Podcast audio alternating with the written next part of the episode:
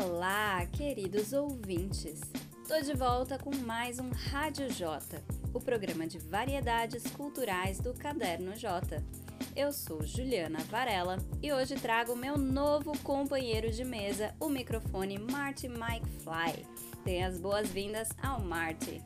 Agradeço ao Douglas Oliveira por ter sugerido esse nome maravilhoso. E vamos às notícias. Tô gravando esse programa numa sexta-feira 13 e não tem nada mais horripilante no momento do que a pessoa que ocupa a presidência do país. Pois na última semana, esse tal senhor apelou literalmente para tanques de guerra numa tentativa desesperada e fracassada de demonstrar poder. No mesmo dia da votação da PEC do voto impresso na Câmara dos Deputados, algumas dezenas de veículos do Exército desfilaram em frente ao Planalto, coisa que não acontecia desde 1984, não desse jeito, fora de datas comemorativas. O desfile foi ordenado pelo próprio presidente para entregar a ele mesmo um convite para uma cerimônia militar que acontece todos os anos é o auge do autoconvite, né? Muito cringe. O fato é que esse showzinho acontecer no dia da votação, obviamente não é coincidência.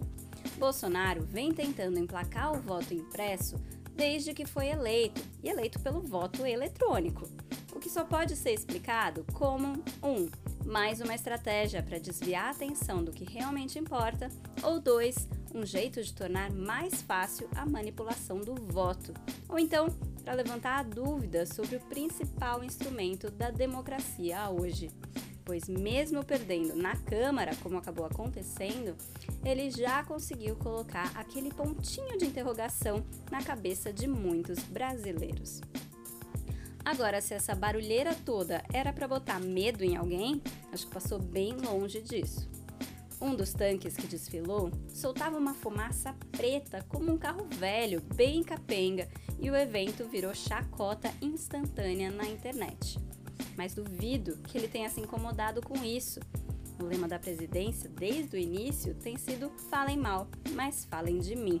E mais uma vez, o Brasil está falando dele. Enquanto isso, chega hoje a notícia de que o projeto de lançamento no Brasil do filme Marighella, pronto desde 2019 e já exibido em festivais no mundo todo, foi oficialmente cancelado pela Ancine, sob alegação de desistência da produtora, no caso a O2. O curioso é que a produtora, segundo a reportagem de JB Medeiros, negou a informação. Portanto, qualquer que tenha sido o motivo para o bloqueio, não foi desistência. Mais surpresa seria se o governo totalmente militarista como esse apoiasse um filme sobre um líder que se opôs à ditadura militar. O filme estava previsto para estrear em novembro nos cinemas. Continuando em clima de terror, nessa semana a ONU divulgou mais um dos seus relatórios sobre o clima, dessa vez estabelecendo um sinal vermelho bem claro para a humanidade. Primeiramente, o relatório confirmou que o aquecimento global é culpa nossa, nenhuma novidade até aqui, e que um crescimento de um grau e meio, um grau Celsius e meio em relação à era pré-industrial já é praticamente inevitável, mas pode chegar a até 2 graus antes de 2050. Isso não significa só um calor insuportável. Alguns países insulares correm o risco de desaparecer ou perder grandes porções de terreno com a elevação do nível do mar. Isso sem contar no aumento de coisas como ciclones, enchentes, secas e outros desastres naturais. Para evitar o apocalipse, o ideal seria zerar a emissão de gases do efeito estufa, como o dióxido de carbono, mas os efeitos ainda demorariam 30 anos para serem sentidos. Algo me diz que parar de queimar e desmatar florestas também ajudaria bastante. Voltando para a cultura, porque eu dei uma desviadinha aí, vocês lembram da história da Britney Spears presa numa tutela do pai por 13 anos? Pois é, Para quem não me viu falando disso num dos vídeos do Instagram, a Britney foi colocada sob tutela legal do pai quando teve aquele pequeno surto em 2008. Isso colocou todo o seu dinheiro e todos os seus direitos sobre o controle do pai dela, que desde então transformou a filha numa máquina de fazer dinheiro e uma máquina de fazer shows lá em Las Vegas. Lucrando, é claro, rios de dólares, mas negando a ela até mesmo a possibilidade de escolher o próprio advogado. Em julho, com a história se tornando pública e amplamente divulgada, ela acabou ganhando o direito de escolher o advogado e, em questão de semanas, o pai dela decidiu abandonar voluntariamente a tutela. Ele alegou, é claro, que não havia base legal nenhuma para tirá-lo à força, mas saiu mesmo assim, dizendo que ele queria o bem da filha. Saiu porque ia ficar ruim para ele, né? Bom, fica aqui o meu boa sorte para Britney, que vai ter um longo caminho pela frente aprendendo a ser dona da própria carreira.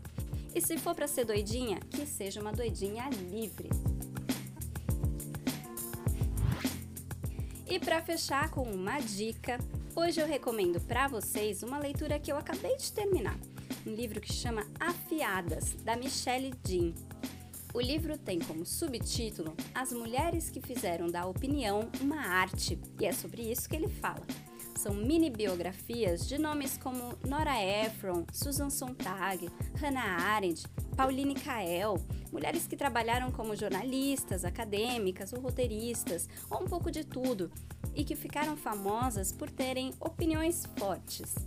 Bom, a ideia de que qualquer mulher que tenha uma voz pública vai ser considerada afiada e de um jeito bem pejorativo não é nova e é abraçada pela autora, que tenta mostrar no livro como essas autoras eram diferentes entre si e não tudo a mesma coisa.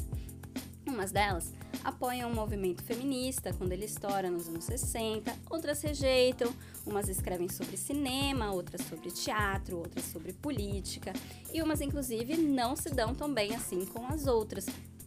Bom, ler essas histórias me fez querer, pelo menos, ler um texto de cada uma dessas mulheres, para ver na prática como a personalidade que o livro mostra em cada capítulo se expressa em palavras. Porém, achei que a autora dá um pouco de atenção demais às intrigas pessoais, fora das redações, de um jeito que acaba reforçando o estereótipo de que mulheres que escrevem são mulheres difíceis, mulheres que arranjam briga com todo mundo e que estão sempre criticando tudo. É verdade? Talvez até seja, mas me interessa muito mais a obra do que a vida delas. Dito isso, o livro vale muito a leitura, especialmente se você, como eu, é uma mulher tentando se encontrar na crítica e no jornalismo. É bom saber quem foram as divas que abriram esse caminho para você.